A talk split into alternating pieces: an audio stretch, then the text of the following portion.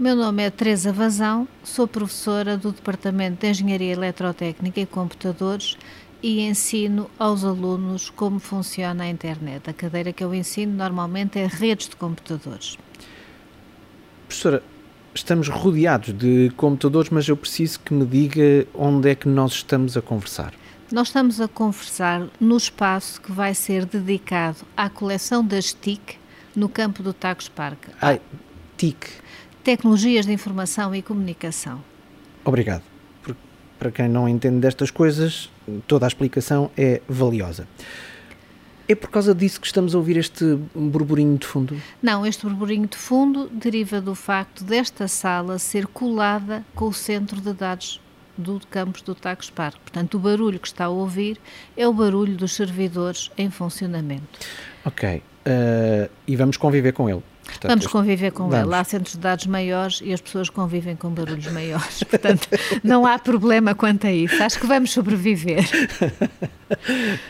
uh, professora, uh, como lhe disse há pouquinho, estamos rodeados de computadores, muito dele, muitos deles já bastante antigos, mas vamos falar de tempos ainda anteriores àquilo que nós temos por imagem de um computador não é? Sim, sim, claramente. Vamos falar da perfuradora de cartões, de uma máquina que existia no técnico quando eu era estudante, nos idos anos 80, que era o IBM 360. Se me permite, vamos partir do presente e vamos explicar o que é que é programar hoje em dia e o que é que era programar no tempo do IBM 360 para as pessoas perceberem como em cerca de 40 anos o mundo da tecnologia evoluiu. Portanto, hoje em dia, qualquer programador consegue fazer uma aplicação, como por exemplo o Facebook, no seu computador pessoal. Para isto, abre um programa especial chamado editor de texto. No editor de texto escreve o seu código naquela linguagem que ele resolveu escolher, é como a gente fala em português, eh, chinês, francês, eh, assim os programas falam em determinadas linguagens, uhum. escreve com o seu teclado, vê as instruções no ecrã, no final executa o programa e várias coisas podem acontecer. Se for muito bom programador, aquilo corre tudo bem à primeira, o que nunca me lembro de ter acontecido, pelo menos na minha vida de aluno ou de professora. Se for um programador mais ou menos, tem alguns pequenos erros que derivam de ter escrito mal as instruções e, portanto, tem que corrigir. E se for uh, um programador intermédio, as instruções até nem têm erros, mas a lógica das instruções está errada. É como se, por exemplo, pusesse primeiro o bolo no forno antes de misturar os ovos. E, portanto, aquilo não vai funcionar. Portanto, isto hoje em dia é tudo muito rápido. A gente faz um erro, corrige, faz um erro, corrige e consegue numa hora fazer dezenas de erros e corrigir dezenas de erros. Porque é só ir lá. Porque é só ir lá, é só escrever, é só ver, é só executar, é só corrigir e, portanto, hoje em dia a programação é em tempo real. E não é nada física. Ao contrário dos cartões. E não é nada física, ao contrário dos cartões. Portanto, a gente introduz umas coisas no computador, vê umas coisas no ecrã, mas não tem a percepção daquilo que a máquina faz por dentro para fazer as magias que a gente tem acesso no nosso dia a dia. Se a gente voltar ao mundo do IBM 360, que já era um grande avanço, as coisas eram um bocadinho diferentes. Como é que as pessoas programavam? Tinham umas folhas de papel e nessas folhas de papel era uma folha quadriculada com 80 colunas e um conjunto de linhas. Em cada linha preenchia num quadradinho um caractere. Um A, um 1, um 2, um espaço, quando queria mudar de palavra, e portanto cada linha era uma instrução do programa. O programador entregava aquilo aos técnicos do centro de dados, portanto, os técnicos do centro de dados iam pegar naquele conjunto de instruções usando uma máquina que era a perfuradora de cartões, iam transformar as ordens do programador em ordens que o computador conhecia. Uhum. Depois colocavam aquela pilha de cartões na máquina, a máquina lá digeria aquilo com o intermédio de uma pessoa chamada o operador, que acedia ao IBM 360, neste caso, para programar, e em resultado, em vez de sair num ecrã, como a gente agora está habituado, saía uma listagem em papel naquilo que se chamava uma impressora de rolo de papel contínuo, porque eram umas, umas folhas enormes, e o resultado poderia ser um de três. O resultado da execução de um programa correto, como por exemplo o desenho de uma, de uma figura de, ou um cálculo qualquer, o resultado de um programa de uma execução incorreto, por exemplo, se eu quisesse desenhar um quadrado, saía-me um retângulo, ou uh, um, uma listagem de erros enormes porque a pessoa se tinha enganado. Estamos só a falar daquelas Estamos... impressoras que de, de, agulhas? Exatamente. Que faziam aquele barulhinho tão sexy. Faziam que... aquele barulho tchic, tchic, tchic, tchic, que era o rotor a rodar e que tinha um funcionamento parecido, ao fim e ao cabo, até com as máquinas de escrever tradicionais. Pronto. Isto era o que era programar numa empresa na altura do IBM 370. No técnico, no Centro de Cálculo das Universidades de Lisboa, uh, o professor uh, Delgado Domingos achou que os estudantes e os professores tinham que ter algum acesso à máquina. Ora, estas máquinas eram muito difíceis de trabalhar e, portanto, o acesso à máquina que se teve era apenas à parte da perfuradora de cartões. Portanto, quando eu era estudante, a gente entrava no pavilhão central do técnico, virava à direita, onde hoje é a, a loja, e tinha um conjunto de perfuradoras. A loja é um sítio pequenino. Portanto, a loja dos artigos de merchandising. A loja dos artigos de merchandising. Portanto, eu diria que se naquele espaço tivessem umas 12 perfuradoras, eu não tenho a certeza dos números, era, era muito. Portanto, os alunos faziam uma fila enorme, está a imaginar, portanto, os alunos todos do técnico no primeiro ano tinham programação, portanto, todos eles tinham que aceder àquilo, iam para a perfuradora de cartões, levavam o seu conjunto de cartões vazio eh, e saíam de lá com um conjunto de cartões perfurado. Portanto, a gente perfurava os cartões, a seguir ia ao centro de cálculo, tinha lá um furinho na parede com uma espécie de uns uh, guichês, quase que parecia aqueles cubos do IKEA, deixava lá os cartões enrolados num elástico, no dia seguinte ia buscar a listagem em papel, analisava os resultados dos cartões, voltava para a fila, voltava a corrigir o erro, significava que entre cada correção de erro iam pelo menos dois dias. Não havia tempo real. Portanto, não havia aqueles segundinhos ou umas não, horas? Não, não, não. Não havia tempo real. Agora, como é que a gente fazia isto? Portanto, eu chegando à máquina, o que é que, o que, é que eu fazia na máquina? Portanto, a máquina era composta por duas partes diferentes, uma delas que era a parte que fazia a, perfuração de cartão, outra delas que era um teclado aonde o utilizador podia interagir e dizer como é que queria perfurar o cartão.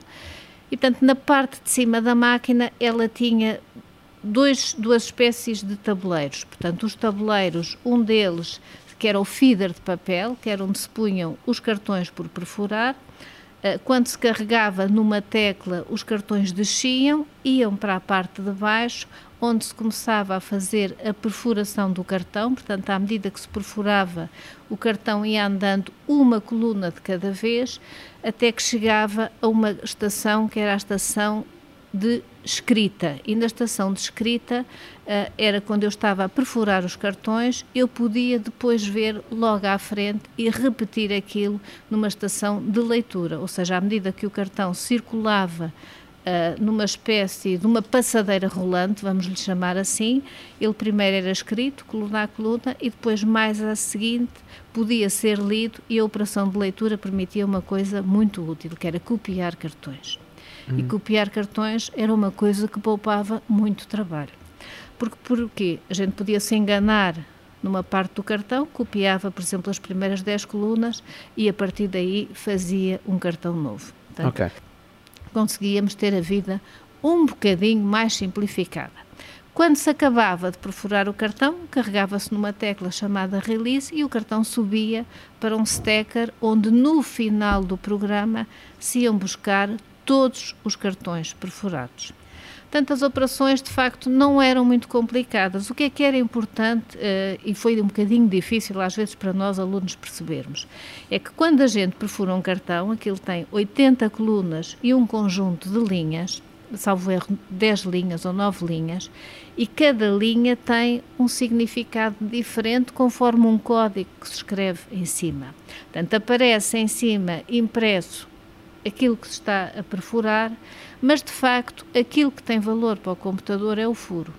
Portanto, se eu quisesse corrigir um cartão, não me valia de nada ir alterar o que estava escrito em cima, porque aquilo que a máquina lia era o furo que lá estava por baixo. Se eu pusesse dois furos no mesmo sítio, aquilo não conseguia fazer a leitura porque ele só estava, portanto, o cartão era errado. Portanto, cada vez que havia um erro, a minha única hipótese era ou o erro era total e eu tinha que fazer um cartão novo, ou então tinha que, que copiar uma parte e depois uhum. inserir a parte nova. Neste processo de escrita de cartões, havia também uma preocupação que a gente tinha que ter, é que cada cartão correspondia a uma instrução de computador. Ora, um dos erros muito comuns que os programadores fazem é esquecem-se. Há coisas que deviam ser feitas entre duas instruções e esquecem-se. Por exemplo, fazer um bolo, esquecer-me de misturar uh, a manteiga. Uhum. E, portanto, a forma correta ou a forma que se fazia de fazer isso, como as instruções eram numeradas, cada cartão era uma instrução, eu fazia, por exemplo, num programa com três linhas, o primeiro tinha a, a, o número 1, uh, o segundo tinha, por exemplo, o número 10 e o terceiro tinha, por exemplo, o número 20. Isso significava que entre o primeiro e o segundo cartão eu podia inserir o 2, o 3, o 4, o 5, o 6, o 8 e o 9 com mais instruções. Ok. E, portanto, no final, o que é que eu tinha que garantir? Que quando entregava os cartões para serem uh, processados, que os cartões tinham que estar na ordem correta, não os podia meter no fim, porque a máquina lia sequencialmente e executava uhum. aquilo sequencialmente. E, portanto, penso que isto, basicamente, de uma forma muito simplista, porque havia muitas formas mais elaboradas de programar, mas digamos que um aluno do técnico, com este tempo de perfuradora e com a pressão da fila dos colegas atrás, usava este método minimalista de carrega no cartão duas vezes, deixem os cartões, quando chega ao fim, faz o release do botão para passar ao próximo, sobe o cartão, vai o próximo, e portanto isto era uma máquina contínua contínua que deixa um cartão, escreve, lê e passa ao próximo. Sinto nessa descrição tão rápida, mas também ao mesmo tempo detalhada que agora acabou de fazer, que há ali um, um sei lá, um bocadinho de sentimento recalcado, que é. Uh, fez parte da sua rotina. Fez parte da minha rotina. Uh, eu não tive muitos recalcamentos com o cartão. Vou-lhe explicar. Foi tive feliz um, com Não, foi não, feliz. não, não fui nada feliz. tive um, eh, tive um, um, um, recalcamento grande, que era a pressa, porque havia uma hora limite para entregar os cartões. Sim. Eu sou uma pessoa naturalmente desastrada. Uh, o, a fila é a professora que está a dizer. Sou, sou, sou, mas é Pronto. é verdade. Quem me conhece sabe que é verdade. A fila de cartões era muito grande, uhum. o elástico era muito velho e aquilo caiu-me tudo no chão. Ah. E eu tive que aprender o código de ordenação dos cartões, ou seja, tive que conseguir descobrir os furinhos certos para a numeração dos cartões e consegui num programa enorme que se destinava a fazer uma coisa muito, na altura eu achei muito interessante, que era converter a linguagem romana para texto, que é uma coisa muito difícil, porque o português, como sabe, é uma língua com muitas exceções. Era o nosso primeiro programa de computadores. Eu tive que estar ali uma hora a conseguir uh, meter aquilo em ordem muito rapidamente e tive cinco erros de compilação. Foi a minha vitória. Confesse lá, quando aquilo caiu tudo ao chão, qual é que foi a expressão que lhe ocorreu mentalmente? Não sei se disse. Não, não, não. A expressão que me ocorreu mentalmente foi: eu nunca mais vou conseguir acabar isto. Ah, foi, foi, foi suave. Foi suave. Não, eu nunca fui pessoa de expressões muito fortes. Eu sempre fui uma pessoa muito tranquila. Ah, mas repare que havia uma coisa que me ajudava muito nessa aldeia, que eu tinha tido o meu primeiro chumbo na vida. Eu tinha chumbado no exame de código. De condução, de condução. Portanto, o dia estava-lhe a correr bem. O dia estava-me a correr muito bem, muito exatamente. Bem. Lembram como se fosse hoje. E ainda assim não saiu um palavrãozinho? Não, não, não, nunca, nunca, nunca no técnico, nunca ninguém me ouviu dizer um palavrão. Impressionante. Não, sempre fiz questão de eh, manter a minha linguagem muito controlada, nunca. E nunca ninguém disse palavrões à minha frente. Estou é muito regra. impressionado. Era uma regra que eu ainda hoje tenho. Se perguntar aos meus colegas, se eles começarem, não essa linguagem aqui à minha frente não. é uma forma de afirmação, ao fim e ao cabo, bem. e de marcar a diferença. Tudo, tudo, não tudo, quer dizer que não bem. estivesse furiosa por dentro. Pois, obviamente. Exatamente. É uma máquina apaixonante que cria relações de amor-ódio. Ah, explique-me lá isso. Porquê? Porque é a primeira vez que um aluno do técnico sente que é engenheiro e que está a fazer qualquer coisa. Fazer um programa de computador, eu costumo dizer aos estudantes, é como fazer uma obra de arte. Porque cada um olha para o mundo de uma forma diferente. E foi a primeira vez no técnico que eu deixei de fazer as coisas que eu gostava e que eu sabia fazer, como os cálculos, a matemática e a física, e pude fazer uma coisa que podia mexer com a vida das pessoas. E portanto, é, porque onde é que era o ódio? É porque era uma tarefa dantesca ter dois dias, quando a gente às vezes acabava de entregar os cartões, punha-se a pensar no programa e dizia já sei que tem um erro. E só no dia seguinte ela lá podia voltar. Diga-me uma coisa, o que é que fazia nos tempos de espera? Ia estudar outras coisas, ia ler, ia ao cinema. Dava tempo para isso tudo? Ah, dava, então. Com, então se aquilo eu entregava num dia, no dia seguinte é que tinha a listagem. Lembro-me um filme de que se lembra que foi ver nos tempos de espera. Os, os ciclos de cinema da Gulbenkian dos Weston, John Wayne. todos eles, todos os ciclos de cinema da Gulbenkian.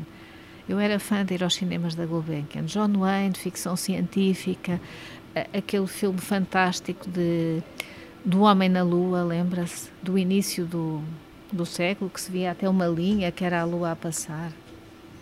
Associo muito estes filmes à minha geração de programação, assim como associo, por exemplo, as músicas do Bruce Springsteen. Porquê? Porque era aquelas que eu ouvia quando estava em casa a fazer o código. Ainda hoje, quando, vou, quando fui ao Rock in Rio, lembrei-me: olha, lá estou eu na perfuradora de cartões do técnico. Lembro-me aí uma canção do. Born in USA, por exemplo. E disse-me que também lia. Sim. Alguma obra que se lembra assim que tenha lido? Bom, um aluno do técnico tem sempre muitos livros para ler, mas eu era uma leitora incorrigível Uh, digamos que até ao técnico eu gostava muito de literatura americana, gostava muito de ler o John Steinbeck, o Ernest Hemingway, gostava muito de poesia, ainda hoje gosto. Quando a gente chega ao técnico, a nossa capacidade de ler coisas mais difíceis decresce um bocadinho. E eu no técnico, digamos que me limitava à ficção científica. Um Estranho numa Terra Estranha, por exemplo, um livro lindíssimo que eu recomendo a toda a gente. O Isaac Asimov. E, e diga-me uma coisa, e leu no técnico à espera do resultado da sua programação? Já lá vão tantos anos que eu não consigo dizer exatamente, mas durante o período de programação é muito importante a gente ter tempo para fazer outras coisas, porque enquanto está a fazer outras coisas, sem querer, o seu cérebro continua ali, tchac, tchac, tchac, a programar que é aquela coisa do relação de amor-ódio. É a parte do ódio que depois não, não, dá, não deixa de desligar. Não, isso nem sei se é o ódio, é a vontade de, de, resolver o problema, a vontade de chegar à solução. Uhum. O ódio era quando a gente chegava à casa e já sabia que no dia seguinte não ia ter nada de jeito, porque antes de ir buscar a listagem já tinha identificado uma série de erros. Sim. Havia uma vantagem muito grande neste modelo de programar.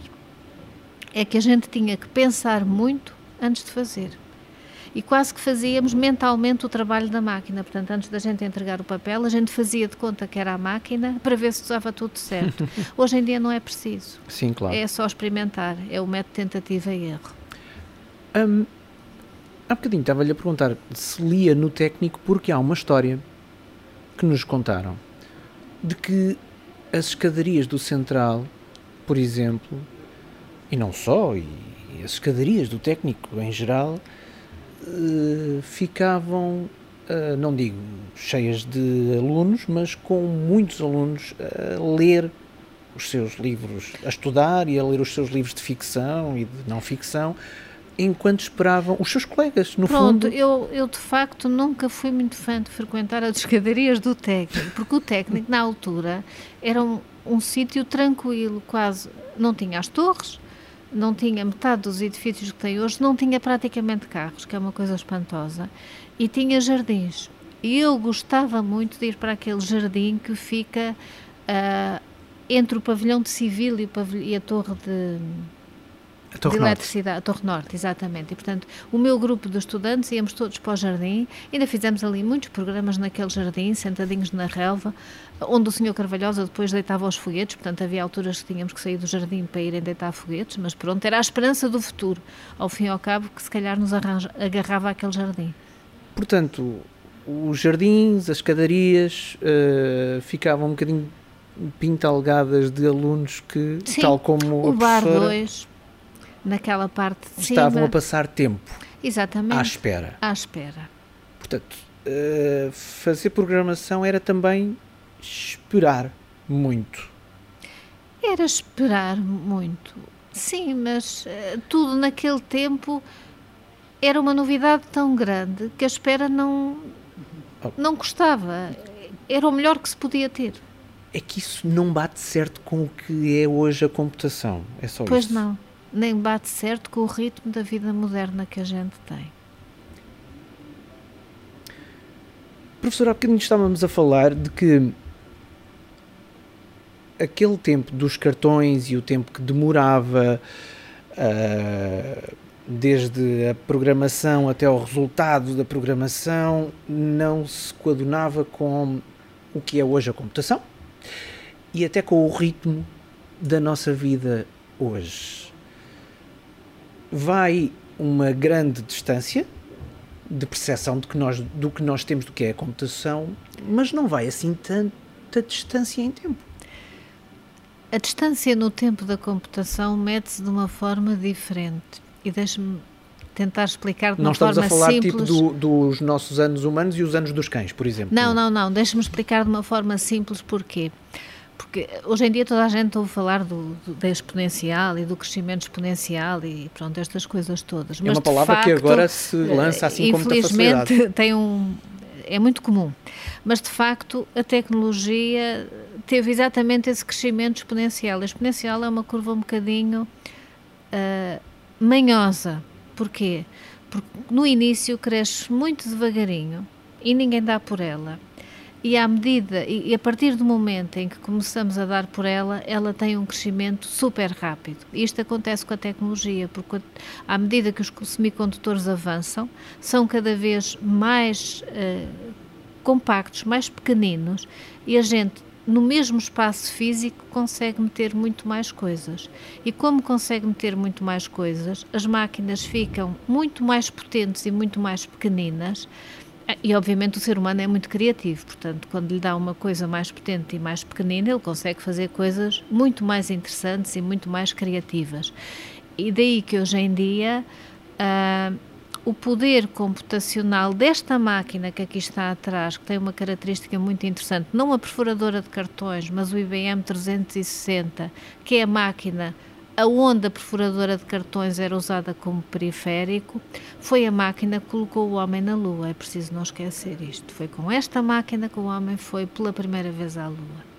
Que é uma história fantástica em que os engenheiros da NASA, em tempo real, à escala da distância da Terra para a Lua, descobriram que havia um erro de programação e, no meio daquele stress, que era perceber que se não conseguissem recuperar o erro, que a nave não conseguia dar a volta e regressar à Terra, tiveram que corrigir a trajetória da nave. Hoje em dia, a gente com um computador, com um telemóvel muito pequenino, consegue ter tudo na nossa mão, que era uma coisa impensável.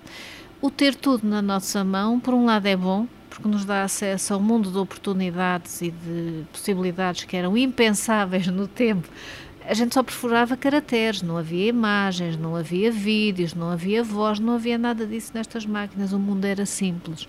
E hoje em dia, num telemóvel, só não faz aquilo que não quiser. Só não faz aquilo que não quiser. O ter assistido a esta evolução em tão pouco tempo dá-nos uma percepção interessante de que Primeiro, as lendas que criaram este mundo ainda estão vivas. Isto é uma coisa muito interessante para as gerações novas perceberem. Por outro lado, faz-nos perspectivar que a gente não consegue imaginar como é que vai ser o mundo daqui a 5 ou 10 anos, onde é que a tecnologia nos vai levar. Quais são as coisas que eu vou conseguir fazer que hoje nem consigo imaginar que existem. Eu, quando era aluna do técnico, nunca pensei ter uma coisa no meu bolso que fosse muito mais potente que aquela máquina fantástica que eu tinha que me permitia fazer coisas maravilhosas. Nunca me passou tal pela cabeça. Professora, obrigado por nos ter ajudado a, a contar esta história e obrigado também por ter sido a primeira pessoa a utilizar a palavra manhosa. neste podcast.